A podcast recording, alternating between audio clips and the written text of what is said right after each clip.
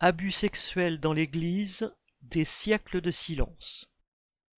Un porte-parole de l'Église catholique a révélé lundi 7 novembre que onze évêques étaient mis en cause pour violences sexuelles ou non-dénonciation de violences sexuelles.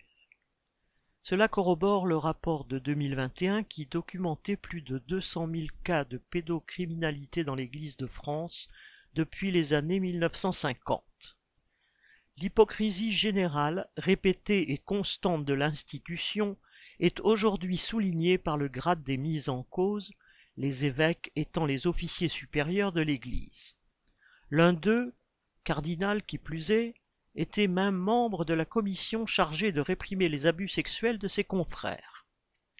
Les responsables catholiques actuels, y compris le pape de Rome, ont réaffirmé leur condamnation, c'est bien le moins.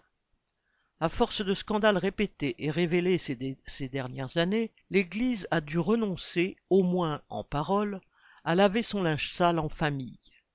Les curés seraient désormais tenus par leur hiérarchie de déférer à la justice civile leurs collègues dangereux. Jusque-là, en cas de scandale menaçant, au mépris des lois ordinaires et avec le plus grand dédain pour les victimes, les évêques se contentaient de déplacer ou de mettre en retraite les prêtres suspects. Et rien ne devait sortir des sacristies et des collèges catholiques.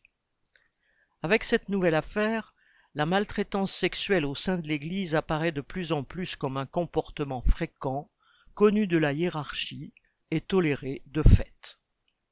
Cela n'empêche pas cette institution de donner son avis sur le droit des femmes à disposer de leur corps, celui des homosexuels de vivre comme ils l'entendent, sur le mariage, le divorce, les films à voir, les livres à ne pas lire, la façon dont on doit éduquer les enfants et celle de passer de vie à trépas.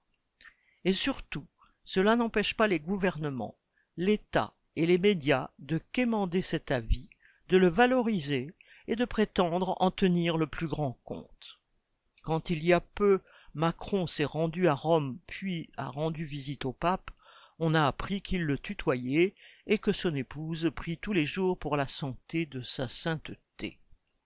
L'Église d'aujourd'hui condamne ces pédophiles, mais elle assume un passé fait de massacres, de bûchers, d'ignorance obligatoire, de relégation des femmes et, toujours, de soutien aux puissants et à leurs armes. Un appareil aussi vermoulu que l'Église catholique survit parce que cette société ne néglige aucune béquille, aucun conformisme, aucune vieillerie réactionnaire. Ni les vies brisées des enfants confiés aux curés abuseurs, ni la lutte contre tout progrès, ni la propagation de superstitions lamentables, ni même le fait de constituer un appareil au-dessus des lois, n'y feront rien.